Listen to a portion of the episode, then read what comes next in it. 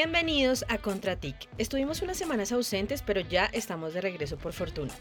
Los saluda Luisa Fernanda Cobos, líder digital de Impacto TIC, y en este cuarto episodio hablaremos de un tema muy importante y fundamental para el sector TI. Hablamos de las carreras STEM. ¿Por qué el futuro de muchos niños y niñas y jóvenes está en estas carreras? ¿Son las profesiones del futuro? En este episodio resolveremos esta y más dudas. Bienvenidos. Impacto TIC. Porque lo importante de la tecnología no son tanto los bits y los bytes, los chips y el silicio, sino cómo esta transforma vidas y cambia el mundo. Bueno, quiero empezar este episodio preguntándole a mis compañeros de mesa, Laura, Daniel, Sebastián y Cristian, ojo, todos ellos son periodistas, yo también, ¿Cómo les iba en el colegio en matemáticas o física? Laura, ¿cómo te iban esas materias? Hola Luisa y hola a todos los de este episodio. Pues bueno, te cuento que a mí me iba mal en esas materias, en física, matemáticas, química, ciencia. Eh, yo estudié en un colegio femenino y su enfoque era matemáticas y ciencia, pero siempre nos inculcaban que teníamos que ser buenos en el más que todo para posicionar al colegio en el ranking pero nunca nos llegaron a hablar eh, de que como mujeres podíamos llegar a ser científicas e ingenieras. Entonces, por eso yo creo que siempre me gustaron más las humanidades y nunca le presté atención a lo que era la física, la química y todo lo que tenía que ver con ecuaciones y con fórmulas. Claro, Laura, yo te entiendo perfectamente. También estudié en colegio de solo chicas y, y sí, ahí se nota que la educación tiene muchos sesgos eh, y más en estos colegios que son solo, solo femeninos donde siempre se nos está como eh, diciendo por los laditos, ¿no? Porque tampoco es que sea algo directo, pero sí se insinúa muchas veces que pues estas carreras son más para, para hombres, ¿no? Eh, bueno, ¿qué me dicen los demás, Sebastián? ¿Cómo te iba con los números y las ecuaciones? Pues Luisa, mira, a mí me iba ni tan bien, pero ni tan mal. A veces me iba bien, por ejemplo, me acuerdo que me iba bien eh, en trigonometría eh, pero nunca me fue bien en álgebra. Eh, en general, nunca me fue tan bien y de hecho, en un momento eh, me tocó tener un tutor externo porque ya iba re mal en álgebra. Sí, es que bueno, tú eres filósofo y comunicador y pues obviamente tienes una gran inclinación por las humanidades, pero igual pues se nota que entienden muy bien todo el tema de, de, la tecnología, ¿no? Que tiene pues una relación ahí bien directa. Bueno, Daniel, ¿a ti cómo te iba? ¿Qué más, Luisa? Y hola para todos los que nos escuchan. Bueno, pues yo diría que me iba relativamente bien. En mi caso estudié en un colegio que tenía un énfasis muy, muy importante en las matemáticas porque digamos que le apostaba mucho al tema del emprendimiento y al tema de las finanzas. Eh, entonces por esa razón me iba muy bien pero paradójicamente em, diría que aunque me iba muy bien, eh, de hecho era particularmente bueno para la física, pues terminé apostándole al periodismo. Creo que me llamó mucho más la atención a pesar de que me desenvolvía muy bien con los números en el colegio. Bueno, esa combinación está bien interesante, periodismo y ciencia, un tema muy clave después de la pandemia. Bueno, me falta Cristian, a ver cómo te iba a ti. Bueno, hola Luisa, hola a toda la gente que nos escucha. A mí me iba mal, la verdad. O sea, no, no, no perdía, pero no, se me dificultaba bastante el tema de los números, además que es, es algo que requiere mucha, como mucha disciplina y mucha práctica, entonces digamos que si me ponen a escoger yo preferiría o prefería los, las, las clases, no sé, de, de, ciencias sociales o de, o de lengua castellana o ese tipo como de humanidades. Varios tenemos cosas en común. Bueno, pues parece ser que el coco en el colegio eran los números, las fórmulas y las ecuaciones. Pero si retrocediéramos en el tiempo, más o menos unos 10 o 12 años, cuando estaban en bachillerato o cuando estaban decidiendo qué carrera estudiar y en ese momento les hubieran dicho que si son buenos en matemáticas, física, química, biología y artes, serían los profesionales encargados de toda la innovación y la tecnología actual y que laboralmente pues también se les abrirían muchas puertas. Creo que ahí sí la mayoría lo habríamos pensado mucho mejor o no. Antes de decirles a qué voy con todo esto, Cristian habló con unos chicos que están en grado 11 y en primer semestre de universidad sobre estas materias como ciencias, tecnología, ingeniería y matemáticas más conocidas como STEM por sus siglas en inglés. Cristian, cuéntanos cómo te fue, cómo ven estas nuevas generaciones estas materias y qué tan interesados están en ellas. Luisa, bueno, pues todos tienen en su radar las carreras, pero creo que se dificulta un poco em, que las identifiquen en el momento en el que decimos STEM. Eh, creo que de pronto hace falta un poco más de pedagogía como para que las personas sepan eh, a qué se refieren precisamente estas carreras. Hace poco el arte y este tipo de expresiones artísticas fueron incluidas em, en las carreras de este tipo, STEM. Creo que vale mucho la pena pensarlo y analizar por qué razón. Yo creería que es porque son trabajos que, o bueno, son oficios que, nos, que, nos, que no se hacen automáticamente, que requieren de mucha creatividad claramente y que no es tan fácil como, como que lo haga un robot, por ponerlo en, en rasgos muy superficiales. Pero bueno, escuchemos a ver qué nos dicen ellas. ¿Sabes qué son las carreras STEM? Pues no sé muy bien qué son las carreras STEAM. No, supongo que como la palabra en sí no tiene sentido, sus iniciales forman un acrónimo. ¿Sabías que las ciencias, las matemáticas, la física y la ingeniería son las carreras del presente y futuro? Pues personalmente no lo sabía. Opino que eso tiene bastante sentido. Estas ramas, digámoslo así, son las bases de las mayorías de los empleos del presente y del futuro. Pues sí, muy bien sabemos de estas, desembocan varias profesiones. Por ejemplo, la gran cantidad que hay de ingenierías, como podemos ver la bioquímica, la industrial, la de sistemas, que son muy importantes en el presente y en el futuro.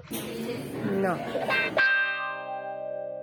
¿Alguna vez te guiaron en el colegio con respecto a las carreras del futuro o a las carreras del presente? Sí, pues yo como salí del colegio pues de la Salle, allá como eran los tecnólogos, que era redes, multimedia, programación y pues eso tenía que ver, digamos yo estuve en multimedia y eso llevaba mucho a lo tecnológico con el arte. nunca, nunca mencionaron eso, nunca nos hacían énfasis en si estudias esto vas a, a tener un gran trabajo, un buen sueldo, nunca nos dijeron nada de eso sí, digamos, algunos profesores sí lo nombraban bastante. ¿Qué carrera universitaria quieres estudiar o qué carrera estás estudiando? A mí me gustaría estudiar medicina, ya que siento que no es una carrera monótona. La carrera de mis sueños es el diseño de modas. Y pues el arte eh, es una forma de expresión que nos puede llevar a hacerlo de mejor manera, de una manera más lúdica y llegar a más personas. ¿Estaría derecho o comunicación social? Muy interesante la forma en cómo ven las cosas y pues claramente son una generación con mucho mayor conocimiento o bueno, tal vez no conocimiento, sino con acceso a mucha más información y como a tener un, un, panorama más completo, creería yo. Además que pues crecieron en entornos digitales y tecnológicos, eso creo que ha ayudado bastante. Bueno, después de escucharlos, a ustedes y a estos chicos y chicas, Ahora sí, profundicemos un poco en el tema. Como ya les dije anteriormente, STEM es la sigla en inglés de Ciencias, Tecnología, Ingeniería y Matemáticas. Este es un método de educación que busca una nueva manera de formar desde edades tempranas a los niños y niñas en estas áreas de conocimiento. Su finalidad es dar respuesta a la necesidad de profesionales en el ámbito científico y tecnológico. A estas disciplinas también se le unió el arte, por lo que ahora el concepto se conoce más como STEAM. Te cuento que para entender más de las carreras STEM y su importancia en la educación y en lo laboral, Daniel, Sebastián y yo hablamos con dos representantes de cada sector. Jorge Ramírez, él es el encargado de negocio de gobierno y educación en Lenovo, y Margarita Rueda, decana asociada de la Escuela de Ciencias Exactas e Ingeniería en la Universidad Sergio Arboleda. Antes de escucharlos a ellos, quiero darles unos datos que nos ayudarán a tener un contexto más amplio de la situación actual de las carreras STEM en Colombia y la región. A pesar de ser catalogadas como las carreras del futuro, según el Ministerio de Educación, esta es una opción minoritaria en los jóvenes al momento de elegir qué estudiar. Es más, son las carreras con menos egresados actualmente en el país. Carreras como ingeniería, medicina o carreras que están relacionadas con tecnología se ubican muy por debajo, digamos, de carreras como administración de empresas, contaduría pública, derecho y psicología. En toda esta investigación me encontré con un estudio que hizo Page Group. Esta es una empresa dedicada al reclutamiento eh, en derechos eh, laborales, en el que analizaron cómo está la competitividad STEM en América Latina y qué tan atractivas son estas carreras en la región. Este estudio encontró que cerca del 48% de las vacantes en empleos TI no pueden ser cubiertas precisamente por falta de profesionales. Jorge Ramírez, encargado del negocio de gobierno y de educación en Lenovo. Bueno, es muy importante. Esto tiene una significancia realmente alta porque no es el STEM como tal, digamos que es irse a las materias unificadas, sino esto es tomar el conjunto completo de lo que son este STEM y montarlos dentro de un pensamiento crítico para la resolución, la resolución de problemas.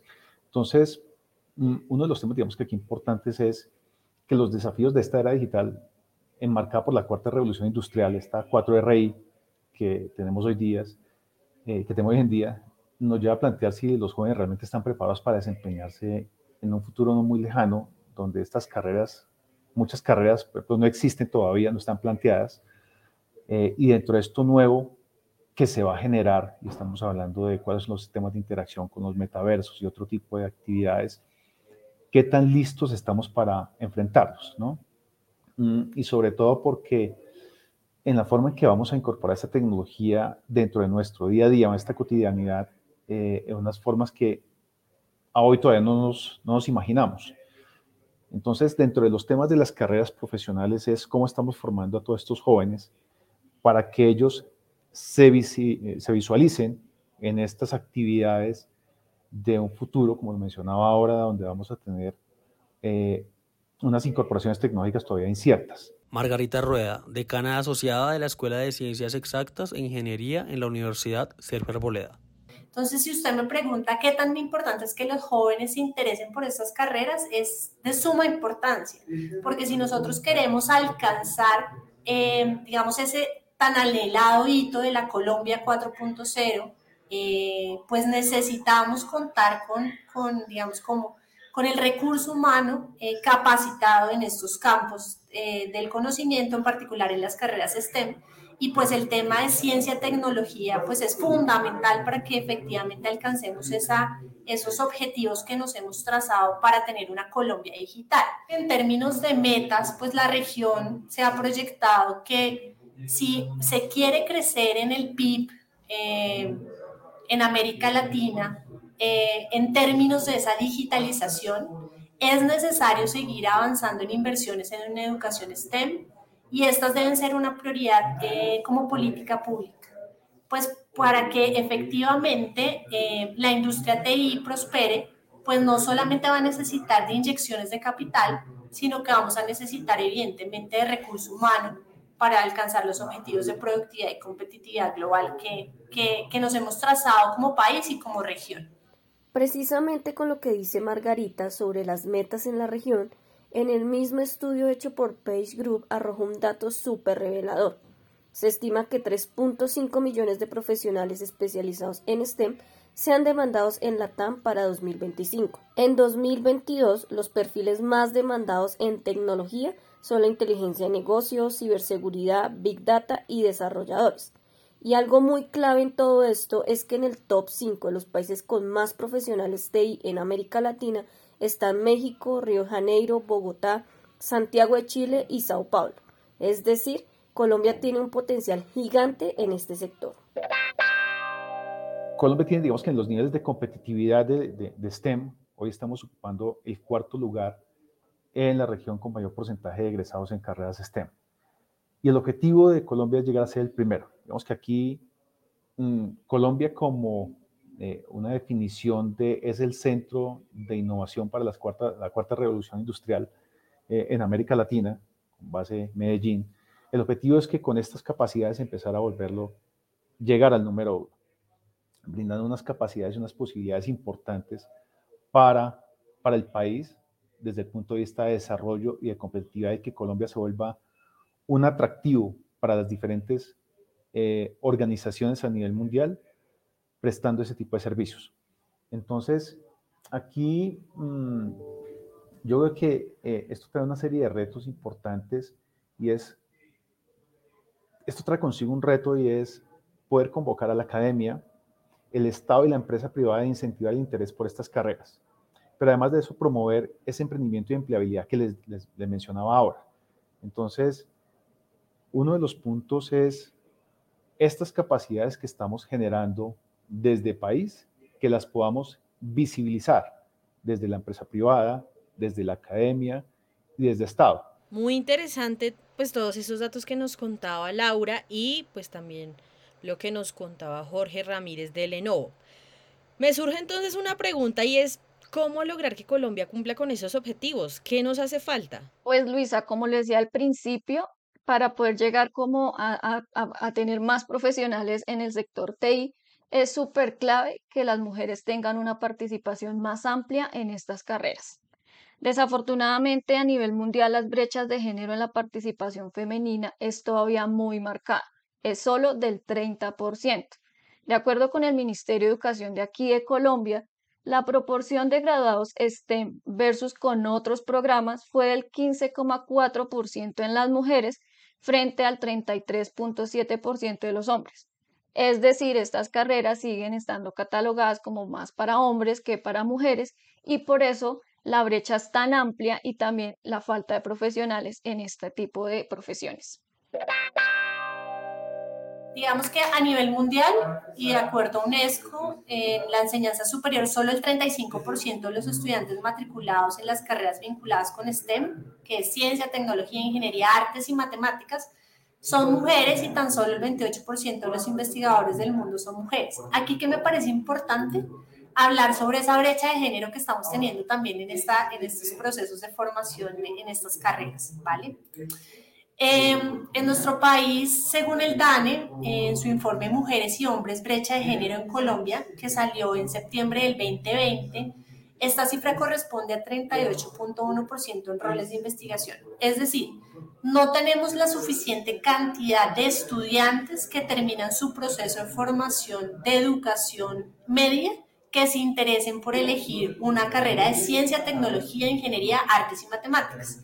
Y adicional a eso, tenemos un desincentivo para que las mujeres entren a ser parte de estas carreras STEM. Algunas hipótesis que se manejan alrededor de este tema es que los estudiantes asocian el tema de ciencia y tecnología como algo aburrido y que no es algo tan chévere como otras carreras profesionales y eso hace que se genere un sesgo en la decisión, digamos, de elección profesional que ellos van a hacer. Entonces eso hace que pues tengamos ese rezago tanto en la elección de hombres y mujeres para ser parte de estas carreras y por supuesto un rezago adicional por parte de las mujeres. Claro, y es que cuando hablamos de tecnología, las carreras STEM se ha convertido en algo extremadamente necesario, ¿no? Obviamente acá no solamente hablamos, por ejemplo, de los ingenieros, de pronto que tienen como esta faceta mucho más pública, sino también de las ciencias puras que día a día encuentran avances que luego acaban beneficiando a nosotros los usuarios en el día a día. Es que, de hecho, yo creo que tenemos que pensar en esto más como un ecosistema que se nutre de las materias STEM. Tenemos que pensar, por ejemplo, desde los científicos y también las científicas, obviamente, que buscan nuevos materiales o nuevas aplicaciones a materiales que ya existen, a los o las ingenieras que diseñan y planean también las ciudades en las que vivimos, los sistemas que utilizamos día a día. Entonces, pues en este sentido, obviamente estoy muy de acuerdo con que tenemos que aterrizar las carreras STEM y hacerlas siempre mucho más cercanas para el talento joven del país. Déjeme, como se dice popularmente, meter la cucharada y contarles que Colombia tiene un gran potencial en las áreas STEM. En repetidas ocasiones, una de ellas hace muy poco, no sé si lo recuerden, nuestro presidente Iván Duque ha dicho que somos el Silicon Valley de Latinoamérica. Esta afirmación, por supuesto, ha desatado reacciones de burla, pero también de análisis frente al desempeño de Colombia en materia de emprendimiento, innovación y, por supuesto, STEM. Vea, yo les cuento, yo no sé si seamos el Silicon Valley de la región o no, pero lo que sí es cierto es que Colombia para 2021 era el cuarto país con más talentos digitales de la región, según un estudio que realizó Invest en Bogotá y otras entidades. Como ya lo mencionaba Laura, y déjenme yo les complemento un poco el dato, Bogotá, junto a Río de Janeiro, Sao Paulo, Santiago de Chile y Ciudad de México conforman los principales mercados con profesionales TI de Latinoamérica. Según qué cifras y estudios podríamos decir que Colombia es más o menos Silicon Valley. En algunos aspectos, como la cantidad de profesionales TI o el ecosistema de emprendimiento, se puede decir que el país va a la vanguardia, al menos en Latinoamérica. Sin embargo, el potencial que tiene Colombia es mucho más grande si se invirtiera más en educación, en innovación y por supuesto en STEM. Y esto no lo digo yo. Según el índice de innovación mundial que realizó la Universidad de Cornell en Estados Unidos junto a otras prestigiosas instituciones, por supuesto, posicionó a Colombia en el puesto número 63 en innovación. Lo cierto es que no invertimos suficiente en comparación con los países desarrollados y por supuesto eso se ve reflejado en nuestro desempeño en STEM. Yo les pregunto, Laura, Sebastián y Cristian, ¿cómo se imaginan el futuro de Colombia en materia STEM? Pues Daniel, yo creo que claramente no llegamos todavía a ser el nivel de Silicon Valley, no solamente en temas de, eh, por ejemplo, de, de, innovación y de crear este ecosistema de ideas, sino también en temas de inversión. Pero justamente en mi experiencia con lo que hemos hablado y con lo que dicen expertos de, del sector de tecnología, lo cierto es que Colombia tiene mucho potencial y solamente se necesita principalmente voluntad política, empresarial y académica para empezar a fomentar todo este ecosistema de materias STEM. Desde la academia, por ejemplo, Margarita nos habló de lo que ha venido haciendo la Universidad Sergio Herbolea, que por ejemplo ha empezado a adaptar los planes de estudio de acuerdo a las necesidades del sector y que justamente están alineados a lo que pide el mercado laboral justamente para preparar mejor a los egresados de estas carreras STEM. Eh, el desarrollo, digamos, de programas que estén enfocados en desarrollo de habilidades y competencias, si es que el estudiante eh, esté en el modelo del learning by doing. O sea, casos reales y cómo hacemos esas aproximaciones académicas a casos reales, para que ellos efectivamente apropien esos conocimientos y vean que esas ecuaciones o esas integrales que dan matemáticas o que estos modelos probabilísticos que dan probabilidad, pues se necesitan para la implementación de modelos de inteligencia artificial, por ejemplo. Entonces, ¿cómo hacemos para que eso que ellos lo ven tan abstracto lo vean más real y práctico? Eso es a lo que le estamos, estamos trabajando, digamos, en, en, eso, en esos procesos de aprendizaje con nuestros estudiantes en la universidad. Eh, sin embargo, fíjate, Sebastián y Laura, que hay un tema de cultural. Hay un tema cultural y arraigo en donde eh, per se las familias consideran que, ah, si eso es matemáticas, ah, eso es muy difícil. Ah, es física, eso qué, cómo, cómo, cómo es abstracto, cómo lo manejo. Eh, y de paso, hay unos sesgos intrínsecos también culturales que hacen también que desde nuestras familias, pues no estemos incentivando a que las mujeres sean más partícipes de estos campos. Entonces ahí hay que hacer un trabajo bien importante eh, digamos, desde la casa, desde el hogar y por supuesto también ver que la formación de un individuo parte desde su formación preescolar, básica, primaria, secundaria y universitaria y no se debe ver como procesos aislados, sino como procesos integradores donde efectivamente llevemos a que haya un avance en habilidades y competencias particulares de los estudiantes. Entonces, un ejemplo, el pensamiento computacional lo abordamos solamente desde la, la, parte universitaria, no, el pensamiento computacional, que es una de las habilidades duras que hoy por hoy los estudiantes deben desarrollar, se debe abordar desde educación básica y media para potencializar en educación superior pero eso implica que haya un trabajo riguroso, articulado entre educación pública,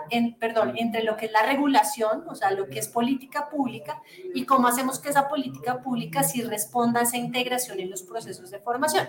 Y es un trabajo que toma eh, tiempo, toma tiempo y, requiere también de articular voluntades. Sí, pues como dice Sebastián y como dice Margarita, la decana de la Sergio Arboleda, lo que realmente se necesita es una, articulación entre todos, entre el Estado, entre la en parte empresarial y entre la academia. Algo que me llamó la atención cuando hablamos con el representante de Lenovo, este gigante tecnológico, es que ya las empresas también están como tomando acción para capacitar a los jóvenes y a los profesionales en temas tan fundamentales como es la programación.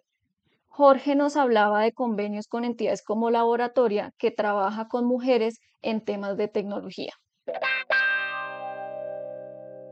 Lenovo como gigante de la tecnología, también eh, tiene dentro de su ADN cómo contribuir a la sociedad, cómo le devolvemos a la sociedad lo que somos.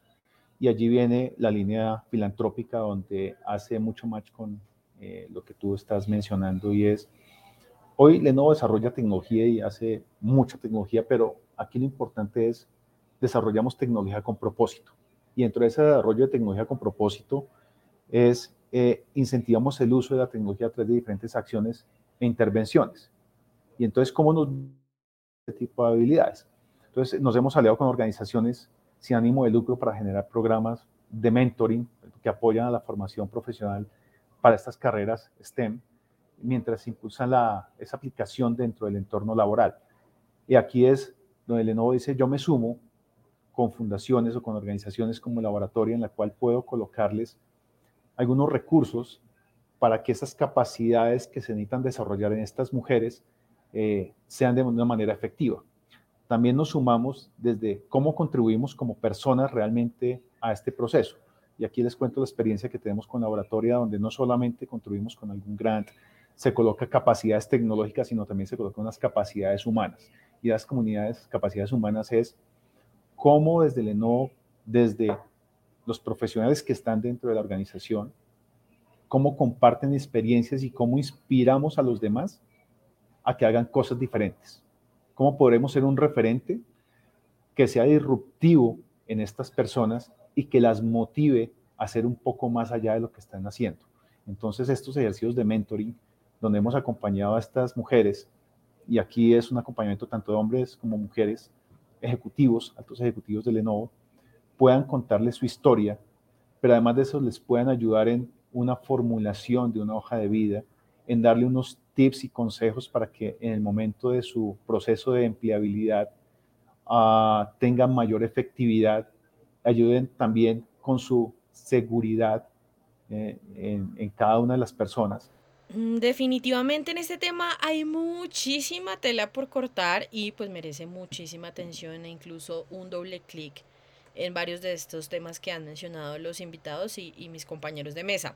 Pero con todo lo que hemos hablado y de lo que han dicho nuestros invitados, me atrevo a ir sacando algunas conclusiones importantes. La primera es que claramente STEM no se trata solo de un modelo educativo que se debe implementar en colegios y universidades, sino que, se, que debe ser un trabajo conjunto entre Estado, sector privado y la academia. En la academia entran desde primaria, bachillerato, universidad y educación informal, que justamente siento que en ese último es donde se puede tener un poco más descuidado el tema. Otra cosa es que sí o sí hay que decirlo, y hay un tema cultural que asocia las materias STEM con que son difíciles y aburridas. Ahí entra también como esa formación y ese apoyo de los padres de familia y docentes para ayudar a eliminar como esos pensamientos y, y construir con base en los beneficios y no tanto como en ese tedio eh, que, que a muchos nos, nos enseñaron tal vez de manera indirecta. Eh, otra cosa importante es la brecha de género debe ser un tema fundamental en todo esto. Hay que seguir incentivando a las niñas, a, los, a las jóvenes a estudiar estas carreras. Como decía Laura al principio, muchas crecimos sin saber que podíamos ser científicas por tantos estereotipos establecidos. No sé qué otras conclusiones sacan ustedes hasta este momento. Bueno, Luisa, pues em, algo que hablando con Margarita y con Jorge, em, que queda como también fundamental para el país es el bilingüismo y ya lo hemos hablado también con varios expertos aquí en Impacto TIC, que una de las barreras que tienen los profesionales para poder ampliar como su, su campo laboral es la falta de bilingüismo en Colombia. También sabemos y es claro que los que salimos del colegio no salimos con buenos niveles de inglés y ahorita es algo fundamental en la educación, o sea, ya no es como antes, como si te gusta o no, sino que ya hace parte de un plus para nuestras carreras. Entonces creo que eh, esa también haría parte de una conclusión en que el gobierno y en que las universidades y las empresas privadas le apuesten mucho al bilingüismo porque pues allí también Colombia se puede posicionar muchísimo mejor frente a otros países, no solo de América Latina, sino a nivel mundial. Yo quisiera complementar quizás con algo que dijo hace pocos días eh, el empresario colombiano Alexander Torrenegra, justamente que está muy presente en Silicon Valley, ya que tomamos el tema hace poco, y es que Además del bilingüismo, es también importante entender que estas áreas STEAM le abren muchas posibilidades a las personas, por ejemplo, de trabajar eh, para empresas extranjeras, eh, para universidades extranjeras o para instituciones extranjeras, lo cual también fortalece mucho la economía colombiana, ya que le permite generar un ingreso de divisas extranjeras muy importante que sin duda fortalece no solo la economía colombiana, sino también el bienestar de las personas ya que hoy en día las posibilidades con este tema del trabajo remoto y también con carreras tan demandadas como la programación y el desarrollo en sus diferentes vertientes son fundamentales para el desarrollo y la calidad de vida de las personas. Es una puerta muy interesante y creo que es una conclusión que también podríamos tomar, que este mundo del STEAM le puede abrir muchas puertas a las personas para desarrollarse en el exterior y para traer sus conocimientos a, a Colombia. Es verdad, Daniel fundamental todos los aportes que han hecho nuestros compañeros y nuestros invitados. Y así vamos llegando al final de este episodio de Contratic. Como siempre nos vamos con información muy valiosa. Si quieren profundizar más de estos temas, los invito a que sigan nuestros contenidos en impactotic.co y si les gustó este episodio, lo pueden compartir en sus redes sociales. Por supuesto, ayudándonos con la etiqueta o arroba a impactotic. Esto fue todo por hoy. Muchas gracias por escucharnos y volvemos próximamente con un nuevo capítulo. Impacto TIC, porque lo importante de la tecnología no son tanto los bits y los bytes, los chips y el silicio, sino cómo esta transforma vidas y cambia el mundo.